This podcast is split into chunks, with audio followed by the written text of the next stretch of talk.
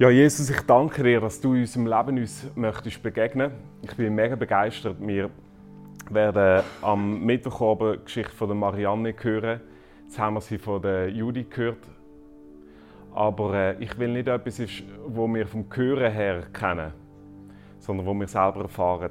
Und mein Gebet ist, Jesus, dass wir dir begegnen heute Abend und dass deine Liebe uns erfasst, dass wir plötzlich merken, dass das ist genau das, wo wir uns danach sehnen, wo wir uns danach ausstrecken, unbekannterweise, wo wir eine Sehnsucht haben oder Treiber und Antreiber und Motiv, wo wir eigentlich schlussendlich einfach dich suchen. Und ich bete, dass unsere Suche plötzlich offenbar wird, was wir eigentlich wollen in unserem Leben. Und dass das ist, was wir wollen, einen Namen hat. Und das ist Jesus. Amen. Unendlich geliebt ist das Thema. Und ich möchte den Text lesen dazu wo um genau das handelt. Das ist eine Story von Johannes der Täufer. Das war der Cousin von, von Jesus. Ähm, der Cousin war mega bekannt, gewesen, weil es heißt ganz Jerusalem, ganz Galiläa, also damalig Israel, die Johannes hat man kennt.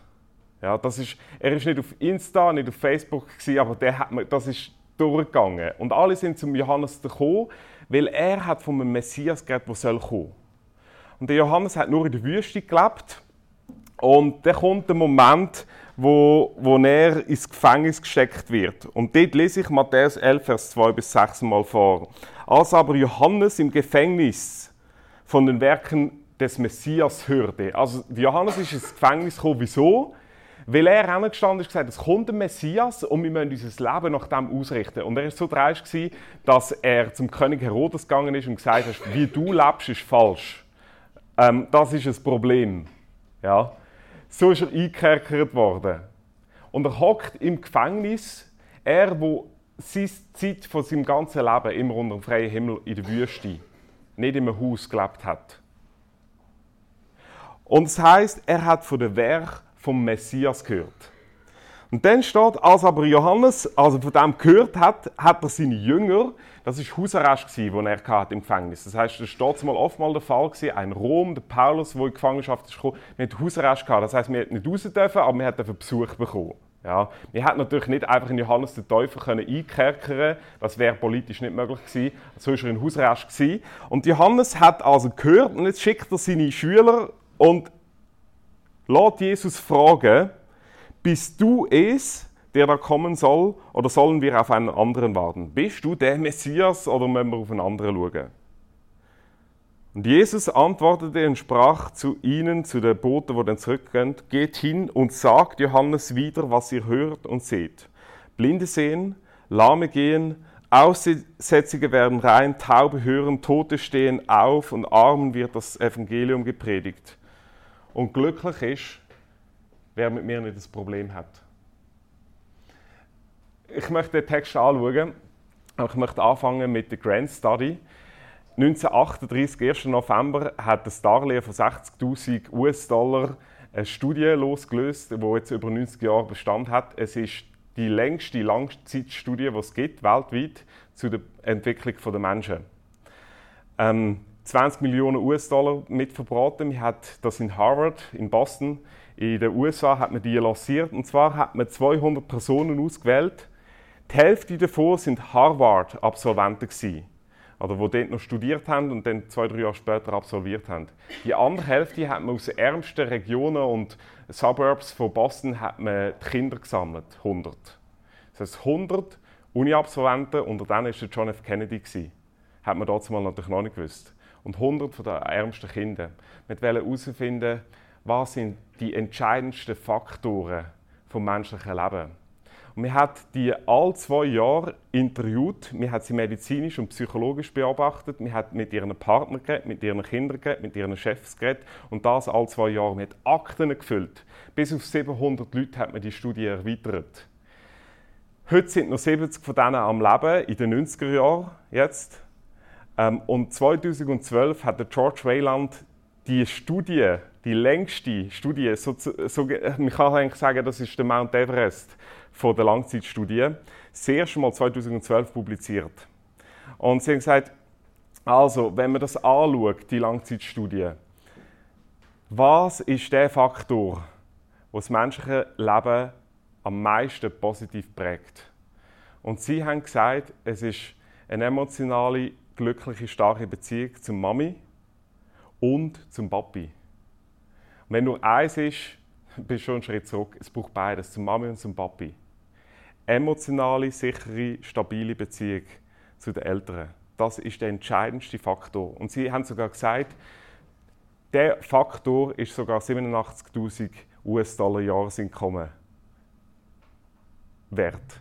Das heißt, die, die das erlebt haben, die haben im Schnitt 87.000 US-Dollar Jahreseinkommen mehr gehabt, die das nicht erlebt haben.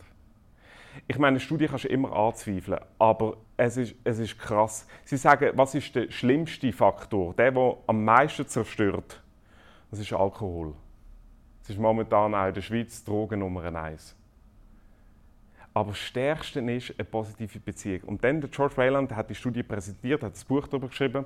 Da hat er gesagt, und das ist das, was ich das eindrücklichste finde. Nicht so sehr, was er jetzt gesagt hat, sondern das ist der Punkt. Er sagt, wenn ich die mal über 70-jährige Studie oder über 80-jährige Studie zusammenfassen möchte, 20 Millionen US-Dollar verbraten hat, Archiv gefüllt hat in Harvard. Wenn ich sie möchte zusammenfassen möchte, brauche ich fünf Worte. Happiness is love. Full stop. Und ich möchte, dass du das neben der Aussage der Bibel setzt, wo in 1. Johannes 4, Vers 16 steht. Fünf Wörter. God is love. Full stop. Und wenn du das vergleichst, der christliche Glaube ist die einzige Religion, die behauptet, dass Liebe von Gott eine emotionale, persönliche Komponente ist. Im, Im Islam ist Liebe etwas Abstraktes. Es ist keine persönliche Beziehung zu Allah. Buddhismus und im Hinduismus ist Liebe Auflösung. Ja, also ich kenne das auch, oder? Wenn ich Streit habe mit, mit meiner Frau, mit der Säcke, dann sage ich, ich, ich löse dich auf, ich liebe dich so fest, oder? Ja, mega, mega Liebespotenzial. Im Atheismus ist Liebe Gleichgültigkeit. Der Christen, glaube ist die einzige Religion, die vorausgenommen hat, was Grand Study heute bestätigt hat.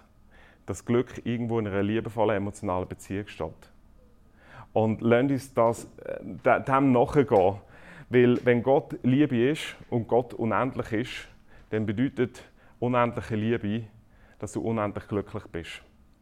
Und Jesus sagt das ähm, Johannes der Täufer, nämlich im Vers 6. Er sagt ihm dort, glücklich bist du, der Luther übersetzt selig, ich komme auf das Wort zurück, wenn du dich nicht an mir ärgerst. Und es sind zwei Punkte, die ähm, wo da wichtig sind. Glücklich oder selig und nicht ärgern. Und das möchte ich anschauen. Die Situation von Johannes ist die, er hockt im Gefängnis. Er ist der Cousin von Jesus. Und er hat für den Jesus alles verloren.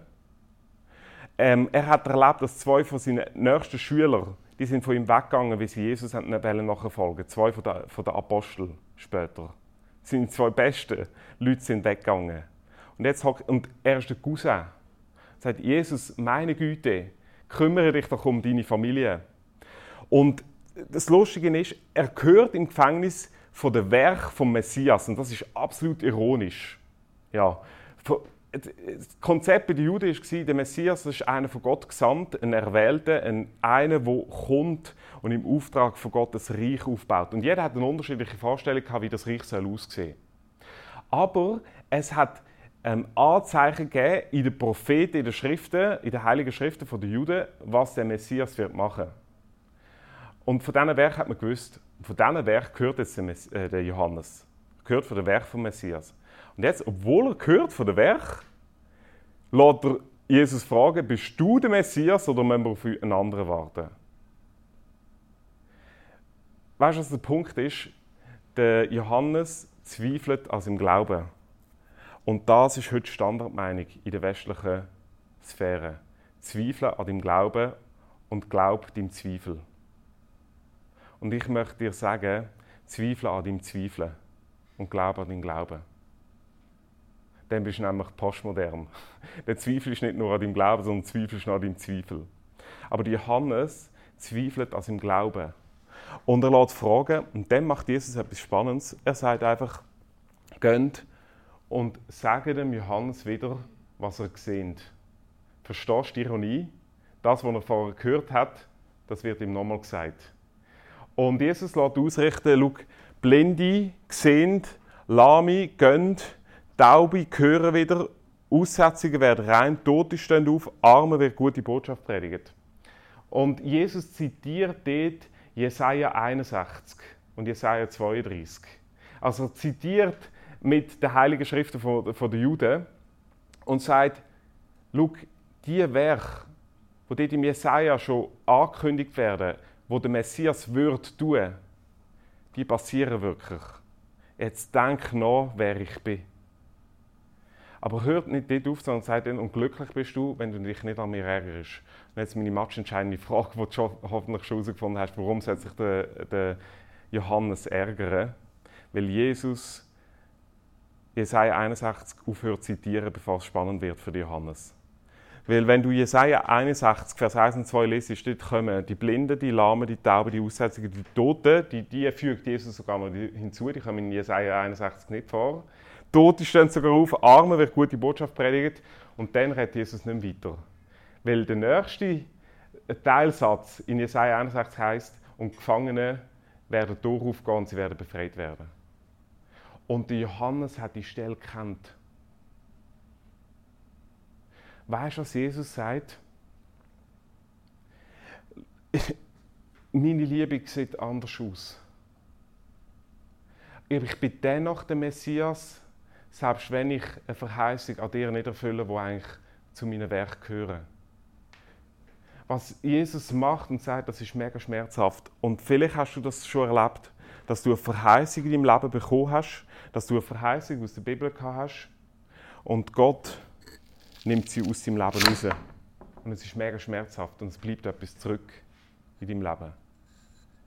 Und das ist die Botschaft von Jesus und Johannes. Er sagt, ich bin der Messias. Aber ich hole dich nicht aus dem Gefängnis raus. Glaubst du dennoch an mich?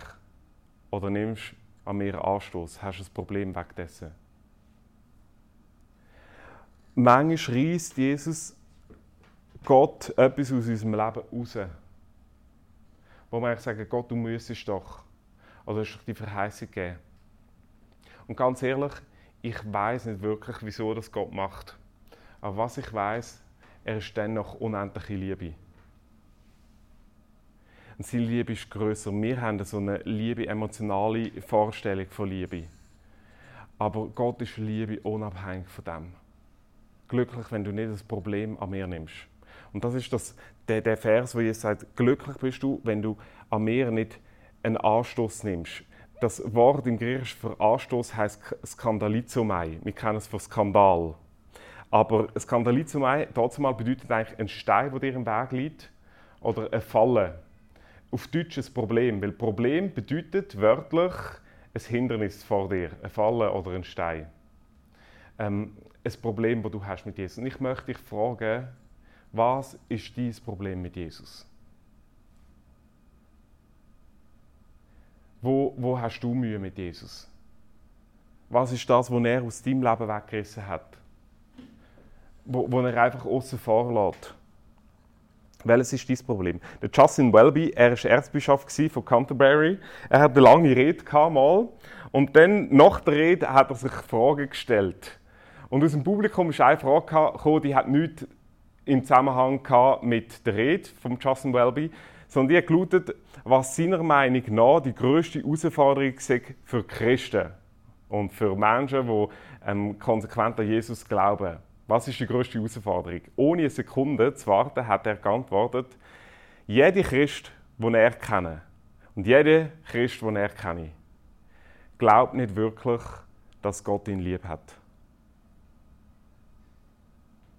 Er hat gesagt, das größte Problem von den meisten Christen, die er, von allen Christen, die er kennt, ist, sie können nicht wirklich glauben, dass Gott sie lieb hat. Und das ist der Punkt von Johannes. Johannes hat daran zweifelt, dass Jesus ihn lieb hat, auch im Gefängnis. Das größte Problem ist, dass wir zweifeln daran, dass Gott mich lieb hat. Ganz ehrlich, so ist es. Es ist mein größtes Problem und einfach vermute, wahrscheinlich ist es auch dein größtes Problem. Weil wenn es Herd auf Herd kommt in deinem Leben, wenn du vielleicht noch gar nicht äh, von einer Beziehung mit Jesus weißt, ebenso. Weißt, Christen sind nicht besser Gläubige im Blick auf die Liebe von Gott. Sie sind genau gleich. Der Grundzweifel ist, bei Nicht-Christen oder Christen oder Atheisten, die zwar nur sagen können, wenn es hypothetisch Gott gäbe, sie zweifeln daran, dass Gott sie wirklich lieb hat. Und lass mir etwas sagen, Gott liebt dich. Er liebt mich mit meinem einen Auge. Er liebt mich mit meinem Unfall, den er gemacht oder zugelassen hat, ist mir gleich, wie man das theologisch erklärt. Er liebt mich genau gleich fest, wie wenn er das zurückgehalten hätte. Er liebt dich unabhängig von jedem Schicksalsschlag, den er zulässt und oder den er gemacht hat. Er liebt dich, auch wenn er dich ins Gefängnis schickt. Er liebt dich, auch wenn alles in deinem Leben zusammenbricht. Er liebt dich. Ich möchte hier einen Verweis machen auf Römer 8. Der Römerbrief ist von Paulus geschrieben, auch im Gefängnis, wie Johannes. Und Römer 8 nennt man, der John Piper nennt Römer 8 The Great Eight das große Achte. Der Martin Luther hat zu Römer 8 gesagt, das ist das klarste Evangelium. Das ist die Zusammenfassung von der Botschaft von Jesus. Der, ähm, der Douglas Moo der hat gesagt, das ist die heiligste Kathedrale vom christlichen Glauben, Römer 8. Der William Tyndale, Bibelübersetzer, der hat gesagt, das ist das beste Kapitel vom Neuen Testament. Der Nicky Gamble, der hat gesagt, wenn du den Römerbrief mit dem Mount Everest, äh, mit dem Himalaya-Gebirge ver vergleichst, dann ist der Römer 8 der Mount Everest. Das, das ist zusammen, wenn das Kapitel was du auswendig lernen, lern das auswendig. Römer 8 ist der Mount Everest und der Gipfel ist Vers 31. Dort steht nämlich, wenn Gott für dich ist, was soll gegen dich sein? Gott ist für dich. Anders gesagt, Gott liebt dich. Er ist für dich. Und jetzt gibt es ein Problem am Mount Everest, das ist der Hillary Step. Und ich möchte dich kurz auf den Gedanken mitnehmen. Das größte Problem, das wir haben, ist, wir glauben nicht wirklich, dass Gott mich lieb hat. Wenn du auf den Mount Everest gehst, dann wirst du erleben, dass du zum Hillary Step kommst. Und jetzt ist es in den Medien gekommen, Stau am Mount Everest, oben Hillary Step. 70 äh, Grad Steigung, Tausende von Menschen, oder? alle stehen auf den Füßen rum. Jetzt überlegen sie, dass sie sagen, nicht nur 20.000 Dollar soll die Besteigung vom Mount Everest kosten, sondern 35.000, weil man dann hofft, dann gehen weniger Ruhe. Wir zweifeln an der Liebe von Gott am Gipfel, am Vers 31, dass Gott für mich ist. Darum, weil es Stau gibt in unserem Leben. Oder ich, ich hasse Stau. Das ist wirklich, es ist noch schlimmer, als mit dem Ehepartner zusammen Auto fahren. genau. Äh, ich habe übrigens gemerkt, dass, warum Gott das Autofahren für Mann und Frau erfunden hat, ist, er will uns Geduld lernen. Das ist der einzige Grund, wieso man Auto fahren kann. Aber noch schlimmer ist Stau. Wirklich, das ist todnervig. Und das erleben wir bei der Liebe von Gott. Ja, genau, Römer 8. ähm, das ist mit, mit Zweifel an der Liebe von Gott, ja, lassen Sie uns nur hören, Römer 8, das ist so gut. Ähm, Leute schauen bei unserem Leben um und das sind andere Christen. Denn wenn nicht Christen auch noch irgendetwas, äh, irgendetwas in unserem Leben sagen, sind auch im Hillary Step. Und sie halten uns davon ab, zu der Liebe von Gott. Es sind Schicksalsschläge, wir fallen dort oben runter. Früher bis zum Erdbeben, das dann passiert ist, vor rund 70 Jahren ungefähr, ist der Hillary Step die schwierigste Stelle gewesen. Jetzt ist es einfach die engste Stelle. Damit wir auf, zu der Liebe von Gott kommen, müssen wir durch die engste Stelle durchgehen. Wo es andere Leute mühsam werden, wo es Killen mühsam wird, wo der Pastor mühsam ist, wo andere Christen mühsam sind, wo uns der Glaube verdorben wird. Ich bin überzeugt, das, was uns am meisten von der Liebe wegbringt, das sind manchmal äh, die Christen oder andere, die unser Leben nie trampen. Und wir zweifeln daran, ist Gott wirklich gut? Und jetzt, was ist die Strategie für auf dem Mount Everest? Es ist, du musst irgendwie dort durch. Aber es gibt noch etwas. Wenn du auf dem Mount Everest urwatschst, auf den Gipfel, auf den Vers 31, wenn Gott für mich ist, dann kann alles gegen mich sein. alles, also weißt du, was das heißt? Das ist All-Inclusive. Der kann jede Krankheit, jedes Übel, jede Verleumdung, jede Lüge, jede, jedes Hintergangensein, jedes Ausgegrenzt werden, alles, nichts. Wenn Gott für mich ist, was will gegen mich sein? Was musst du machen, wenn du auf dem Mount Everest auf Vers 31 willst? Du musst dich akklimatisieren. Ja, du musst hochgehen, ein Stück, dann gehst du wieder zurück ins Basislager. Dann gehst du wieder hoch, noch bisschen höher, kommst wieder zurück. Du musst dich akklimatisieren. Ich glaube, das ist der Trick und das Geheimnis von der Liebe von Gott. Wir müssen uns an die Liebe von Gott akklimatisieren, weil wir glauben sie einfach nicht. Und wir müssen immer wieder hochgehen. Und dann gehen wir wieder ab, oder wir gehen selber wieder ab, dann müssen wir wieder hochgehen. Geh immer wieder zu der Liebe von Gott hoch. Immer wieder, immer wieder. Immer wieder. Und das Interessante ist, das ist das, was Jesus und Johannes sagt. Lasst, was er sagt. Geht hin und sagt Johannes wieder. Sage das ihm nochmal. Weil er hat es ja schon gehört. Er hat ja schon von der Werk vom Messias gehört. Dann lässt er fragen, bist du der Messias? Und Jesus sagt einfach, super Antwort, sage das ihm einfach nochmal. Er gibt nicht eine zusätzliche Begründung. Weißt du warum? Weil ich gemerkt habe, in unserer linken Hirnhälfte, wo man Logik, Verstand, Intu äh, wo, wo alles klar ist, rational, werden wir die Liebe von Gott nie fassen. Wir werden immer einen Vorwand haben, an der Liebe von Gott zu zweifeln. Und Jesus sagt einfach, sag es ihm wieder, sag es nochmal. Und das Interessante ist, Jesus zitiert die Bibel dazu. Und ich, ich, ich bin überzeugt, das Geheimnis von einem Christenleben ist die Tiefe von deiner Bibellektüre. Das Geheimnis von deinem Christenleben ist die Tiefe der Bibellektüre. Es ist eine neue Studie herausgekommen aus den USA, die ist auch heiß umkämpft, aber ich finde sie dennoch gut, auch wenn ich selber ein bisschen daran zweifle. Aber die sagt, wer mehr als dreimal in der Woche die Bibel liest, der erlebt ein glücklicheres Leben. Ähm, du kannst es auch neurologisch erklären. Es ist einfach so, wenn du einen Gedanken 20 Tage lang intensiv denkst, dann hast du eine neue, neue neurologische Verbindung im Hirn. Du hast nicht neue Nervenzellen, die, das gibt es nicht, aber du hast eine neue Verknüpfung im Hirn. Ähm, die Tiefe von deinem Glauben, dein Glaube an die Liebe von Gott ist je intensiver, je tiefer deine Bibellektüre ist. Und Jesus sagt, das sagen sie ihm wieder. Wir müssen es wieder und wieder lesen. Warum müssen wir es lesen, dass Gott für uns ist? Warum müssen wir lesen, dass Gott Liebe ist? weil unsere frommen Erfahrungszustände wie der Mensch selber wackelig sind. Ja, wenn das Herz kommt und ich im Gefängnis hocke, dann zweifle ich auch an der Liebe von Gott. Aber dann muss ich wissen, es steht da. Ich möchte hier einen Vergleich machen zu Martin Luther.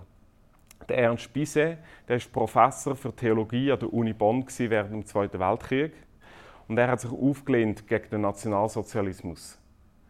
Und er ist eingezogen worden, ganz bewusst, hat man ihn an die Front geschickt, weil wir haben, hat ihn weg haben. Wir hätten ihn nicht einfach können, als Uniprof hat man ihn nicht einfach können, nach Auschwitz bringen. Wir haben ihn eingezogen in der Hoffnung, dass er umkommt.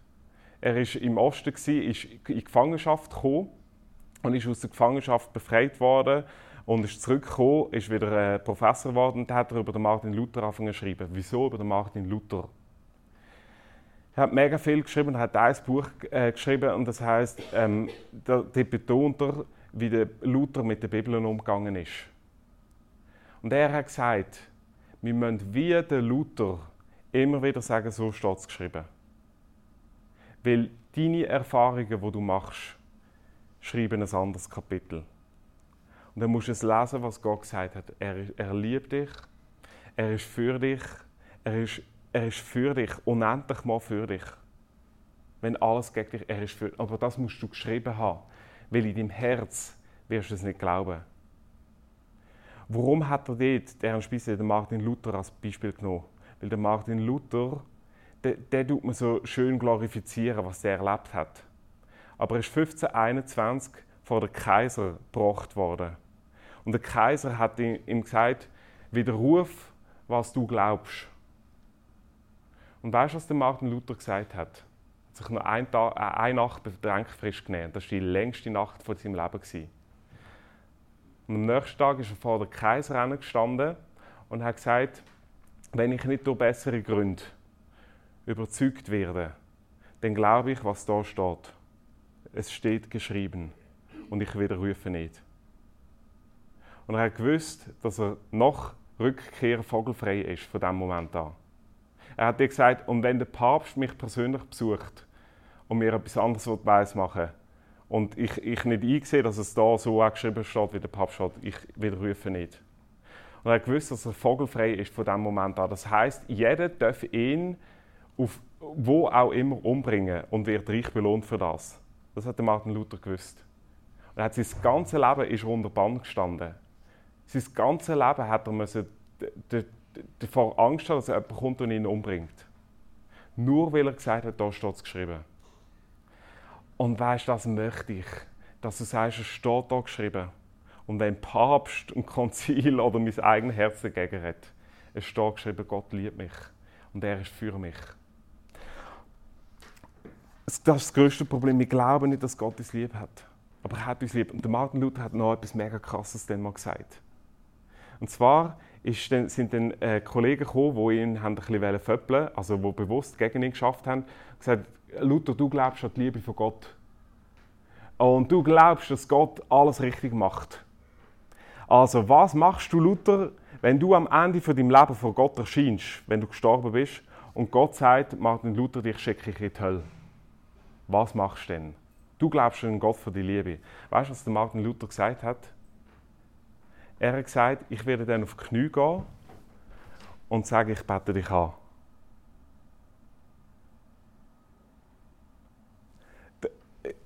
Er war natürlich ein bisschen ironisch, aber er hat einfach gesagt, Gott liebt mich. Gott liebt mich, Gott liebt, weil es steht in der Bibel, Gott ist Liebe. Und kein Schicksalsschlag, nichts, nicht einmal die Hölle, wird das verleugnen, dass Gott Liebe ist. Das ist ihm in so Fleisch und Blut. Er hat, Gott liebt dich. Gott liebt dich. Gott liebt dich. Er ist Fan von dir. Und das sagt Jesus. Und jetzt möchte ich den Vers anschauen, wo, wo er das ausdrückt. Er sagt, Vers 6, glücklich ist oder selig ist, wer sich nicht an mir ärgert, wer nicht das Problem hat mit der Liebe von Gott. Jetzt, wir haben alle das Problem mit der Liebe von Gott, aber ich möchte Folgendes erklären mit dem, was Jesus sagt.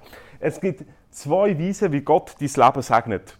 Und ich, ich merke, ich, das, das, hat man irgendwie gar nicht gesehen, dass es zwei Weisen gibt, wie Gott dein Leben will segnen oder prägen Das erste ist nämlich, der Inbegriff von Sagen ist gesegnet.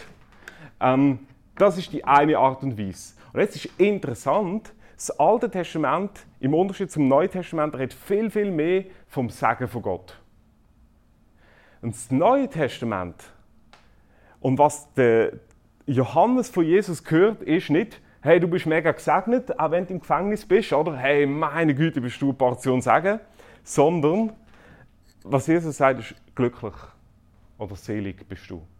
Jesus sagt nicht, hey, gesegnet bist du, Johannes, sondern sagt ihm glücklich. Und es ist interessant, das ist nämlich das erste Wort, wo aus dem Mund von Jesus ist gekommen, Matthäus 5, Vers 1, wo er Anfang predigt hat, hat er gerade zweimal gesagt, glücklich sind ihr. Glücklich sind die Armen, glücklich sind die, die verfolgt sind. Er hat gesagt, gesegnet sind die. Das sind zwei, Im Hebräischen und im Griechischen sind das zwei verschiedene Wörter und die zwei Wörter möchte ich anschauen. Gesegnet, das bist du mit Reichtum. Gesegnet bist du, wenn du siehst, gesegnet bist, wenn du kannst gehen, gesegnet bist, wenn du keinen Aussatz hast, gesegnet bist, wenn du kannst hören, gesegnet bist, wenn du lebst, gesegnet bist, wenn du Arm hast, nein, wenn du nicht arm bist, gesegnet bist, oder das ist Sagen. Sagen, Sagen ist eine Art Breite vom Leben. Glücklich ist die Tiefe vom Leben. Das Sagen, das ist eine Art von allem genug. Glücklich heißt in allem genug. Gesegnet ist Reichtum. Glücklich ist Fülle. Verstehst du? Gesegnet, das ist eine Art äh, das endliche Glück, das irdische. Und glücklich ist das unendliche Glück oder das himmlische. Und jetzt, was Jesus sagt, du kannst erleben, dass du nicht gesegnet bist in deinem Leben im Sinne von, dass du alles hast, was du brauchst. Und du kannst dennoch unendlich selig oder glücklich sein. Und Grand Study sagt, was, was Bedingung ist, dass du glücklich wirst. Eine gute emotionale Beziehung zu deinem Papi oder zu deiner Mami. Und ich kenne fast niemanden, der in allen allen Punkten sagen, ich habe die beste Mama gehabt, die mich nur emotional total geliebt hat oder einen Papi gehabt. Viele haben keinen Papi gehabt, wirklich einen emotionalen. Aber es gibt einen himmlischen Vater im Himmel, der mütterlich ist als jede Mutter. Wenn du dort gehst, dich orientieren, dann wirst du glücklich. Und was Jesus sagt, es gibt wie einen Unterschied. Manchmal sind wir nicht gesegnet. Aber lass dich nicht von der Liebe von Gott abbringen. Es gibt noch eine Glücklichkeit, die tiefer ist als das Segen von Gott. Ich möchte aufhören mit einer Geschichte. Und äh, die ist zwar nacherzählt und wahrscheinlich ein bisschen über, überzeichnet. Ähm, es war äh, der Jack, gewesen, der hat äh, eine schöne Frau gesehen. Und der Jack Benny, der, der hat nicht genau gewusst, wie, wie er mit dieser Frau ins Gespräch kommen soll. Und danach dann hat er ein Arrangement gemacht beim äh, Blumenladen und hat einfach jeden Tag von den folgenden Tagen eine Rose dieser Frau zukommen lassen. Ähm, jeden Tag eine Rose. Sie irgendwo eigenartig, jeden Tag eine Rose. Hat nicht gewusst, von wem. Irgendwann hat sie den Florist gefragt, ja, äh, von wem kommen denn die Rosen? Und dann äh, hat es gesagt, ja, das ist vom Jack Benny. Der schickt dir die Rosen. Sie hat sich auf ein Date eingeladen, aufgrund von dem jeden Tag eine Rose gekommen. Sie haben sich kennengelernt, es ist jeden Tag eine Rose gekommen. Er hat ihr den Verlobungsantrag gemacht. Und sie hat gedacht, ja, jetzt ist er safe. Jeden Tag ist eine Rose gekommen. Sie haben sich das Ja-Wort gegeben und sie hat gedacht, oh gut, jetzt muss er sparen. ja. Oder dann will mega viele Schuhe muss er jetzt kaufen in Zukunft. Die, die, jeden Tag ist eine Rose gekommen. Jeden Tag vor der Ehe ist eine Rose gekommen. Und dann nachher ist der Jack Benny ist gestorben. Und sie denkt, jetzt kommt keine Rose mehr. Am nächsten Tag nach der Beerdigung ist ein Florist da und überreicht eine Rose. Am darauffolgenden Tag ist ein Florist da und überreicht eine Rose. Und dann geht sie zum Florist selber und fragt, ja, ähm, mein Mann ist gestorben. Ähm, es muss ein Fehler vorliegen. Und dann sagt der Florist zu ihr, nein, sie versteht nicht. Ihr Mann ist gekommen und hat dafür gesorgt, dass solange sie würde weiterleben und er schon gestorben ist, sie jeden Tag wird Rose bekommen. Und das ist die Botschaft von Jesus. Auch er geht manchmal weg. Aber jeden Tag will er dir eine Rose geben. Und die Rose steht in Römer 8, Vers 31. Wenn Gott für dich ist, was soll gegen dich sein? Jesus, ich bin begeistert von dir. Ich möchte dich anbeten. Und ich weiß, auch wenn Stürme können, ich weiß nicht, ob ich dann wird noch können glauben, dass du Liebe bist. Dann muss ich es irgendwie im Unterbewusstsein drin haben, dass Gott für mich ist dass er mich unendlich liebt. Und ich bete darum, dass, äh, dass wir das erleben in unserem Leben. Dass du ein Gott bist, der für uns ist, nicht gegen uns. Ein Gott ist, der an uns glaubt, der nicht uns auf, aufgibt im Glauben. Ich bete darum, dass wir erleben, dass du ein Gott bist, der Fan ist von uns und dass wir das wissen, tief in unserem Herz wissen.